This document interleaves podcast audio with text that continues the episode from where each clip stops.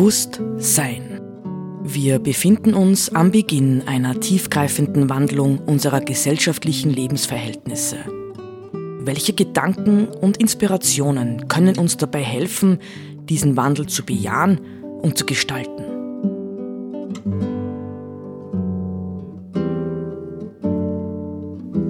Eine Sendung von Roland Steidl.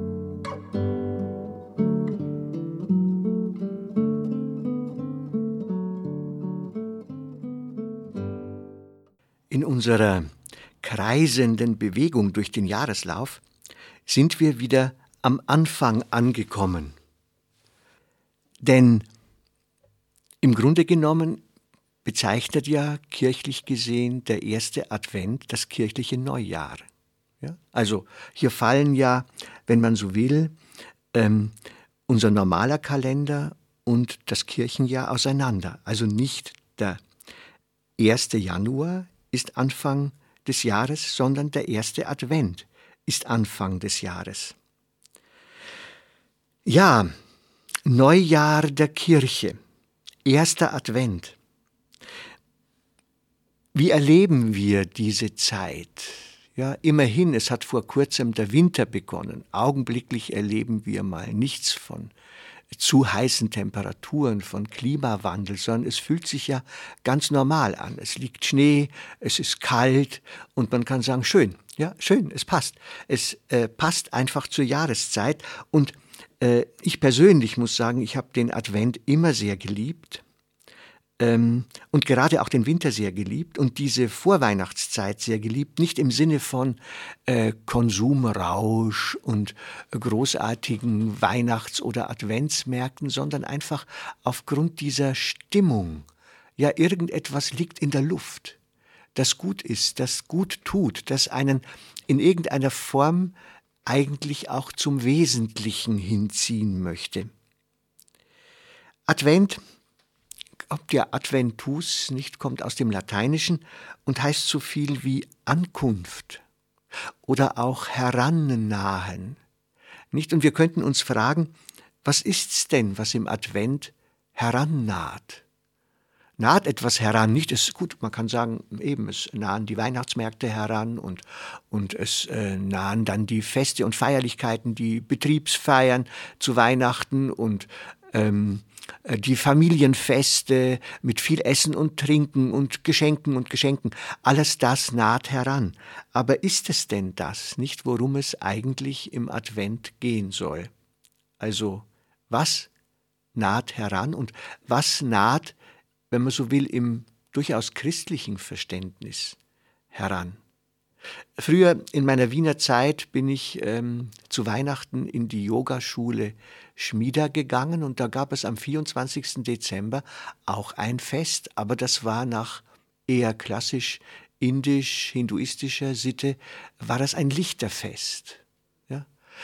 Auch schön. Ja, tatsächlich mh, hm, liegt es ja, äh, dieses Weihnachten dann, das jetzt naht, liegt ja genau an der Wendestelle ja vom, von der Zeit der untergehenden Sonne, des Wenigerwerdens des Lichts, zum neuen Aufbruch ins Licht. Ja, das Licht kommt wieder zu uns, zeigt sich besser. Und äh, in früheren Zeiten war der Advent eigentlich Fastenzeit. Im Advent wurde gefastet, nicht vor dem Advent, sondern im Advent. Das ähm, spielt, glaube ich, heute nicht mehr eine große Rolle. Nicht? Man, fastet höchstens vor dem ersten Advent. Worum ging es denn dabei? Nicht, wenn man sagt, wir, äh, es wurde etwas erwartet.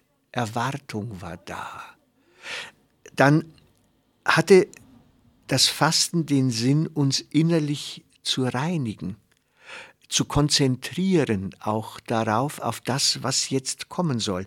Eine Zeit, wenn man so will, eben der Bereitung, der Vorbereitung und dadurch des Schürens und Verstärkens unserer Erwartungshaltung. Ähm, wir könnten auch sagen, des Verstärkens oder des Erschaffens einer Sehnsuchtshaltung. Weihnachten Advent, Weihnachten ist im Grunde genommen ein Fest der Sehnsucht, ja, ein Fest der Sehnsucht nach Erlösung. Erlösung. Ja, es soll etwas gelöst werden, so als wäre etwas gebunden, gefesselt, gefangen. Und dies, was da gebunden, gefesselt und gefangen ist, soll die Erfahrung des Befreitseins, des Befreitwerdens machen. Nicht? Und dafür steht dann letztlich, könnte man sagen, die Geburt Jesu, die wir am 24. Dezember feiern. Ich möchte das noch ein bisschen untermauern durch ein allen bekanntes Lied. Na, das kann man nicht mehr sagen, allen. Nein, man kann das nicht mehr sagen, dass das allen bekannt ist. Aber mir ist es gut bekannt, ich kann es sogar auswendig, aber ich möchte es trotzdem sicherheitshalber vorlesen. Ähm, Im evangelischen Kirchengesangbuch ist es das Lied Nummer 6. Das heißt, macht hoch die Tür, die Tor macht weit, es kommt der Herr der Herrlichkeit. Ein König aller Königreich, ein Heiland aller Welt zugleich, der Heil und Leben mit sich bringt, der halben jauchzt, mit Freuden singt, gelobet sei mein Gott, mein Schöpfer reich von Rat. Also, da spürt man etwas von dieser Erwartung. Es wird jetzt im Grunde genommen der König der Könige erwartet. Und das Interessante ist ja dann, was passiert, nicht? Was passiert, wenn der König der Könige geboren wird? Also, erleben wir heute noch etwas von dieser Sehnsucht nach dem erlösenden König, der letztendlich die Macht und Herrschaft über alles und alle hat? Erleben wir noch eine Befreiung, ja? erleben wir, ja, das, was Heil bringen soll. Nicht der Heiland ist ja derjenige, der unsere Wunden heilen soll, unsere Schmerzen, unsere äh, schweren Verletzungen durchs Leben. Nicht jetzt könnten wir sagen, erleben wir eigentlich in unserer abgesättigten modernen Gesellschaft solche Schmerzen? Vielleicht manche von uns, nicht, die plötzlich arbeitslos geworden sind oder krank sind oder alt und gebrechlich sind, nicht, vielleicht erleben die so etwas. Aber ansonsten wird es ganz sicher erlebt in der Ukraine und es wird ganz sicher erlebt in Palästina, Israel und vielen, vielen anderen äh, Orten dieser Welt, wo Menschen wirklich in Not sind, nicht in tiefer Not und sich vielleicht Tag für Tag fragen, wann wird das alles mal ein Ende haben, nicht? Da fällt mir dieses berühmte Lied ein, äh, des, eines berühmten deutschen Liedermachers, nicht? Das hieß immer, ähm, wann werden diese Leiden, diese Leiden mal ein Ende haben? Aber er hatte eine ziemlich böse Antwort, die hieß nämlich, wenn die neuen Leiden kommen. also, es scheint etwas etwas wie ein Damoklesschwert über unseren menschlichen Leben zu hängen. Ähm, ja, Hans, ähm, na, Wolf Biermann war das übrigens, der dieses Lied gesungen hat.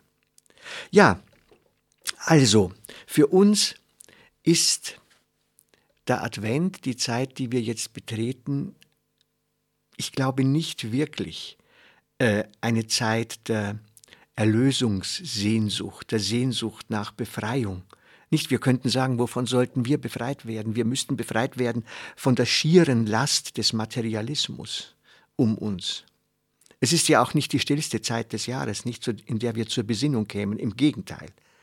Ja, woran orientieren wir uns eigentlich heute? Nicht? Es ist eine laute und geschäftige Zeit, wo es nur um Kaufen und Verkaufen geht, um Konsumterror. Alljährlich erschlagen wir ja förmlich die Möglichkeit, etwas Neues zu erleben, etwas Befreiendes, indem wir im Grunde genommen, ich würde fast sagen, überspitzt am Alten und Gewohnten festhalten, nämlich am Kaufen und Konsumieren. Das ist das Alte und Gewohnte.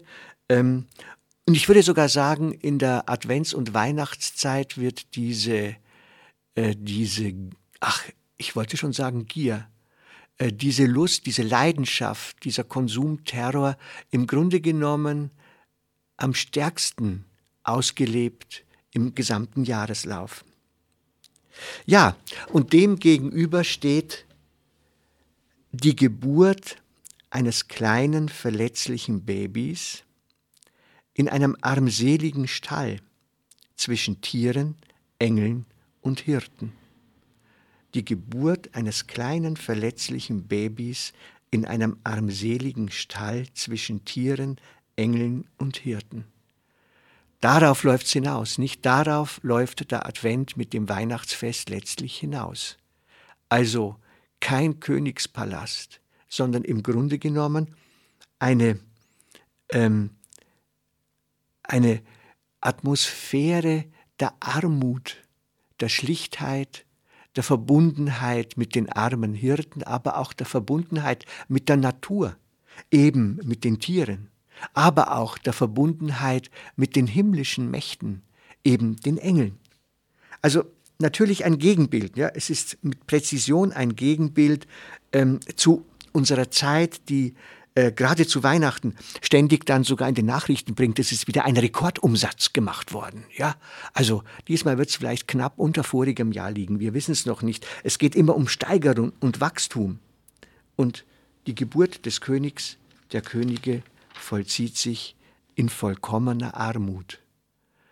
Ähm, wir könnten darüber reflektieren, wir sollten darüber vielleicht meditieren was das für uns alle bedeutet, dieses Zeichen, ja, dieses Zeichen eines Kindes, das in Armut geboren wird, dann auch erst einmal flüchten muss vor Verfolgung. So geht ja die Geschichte weiter. Und später wird Jesus sagen, der Menschensohn hat nicht, wo er sein Haupt hinlegen kann, eigentlich ein Heimatloser, ein Getriebener, ein immer wieder auch weg ähm, gewiesener. Ja, was, was könnte das heißen? Was heißt es, wenn wir die Geburt dieses göttlichen Menschen heute in diesem Jahrtausend feiern wollen?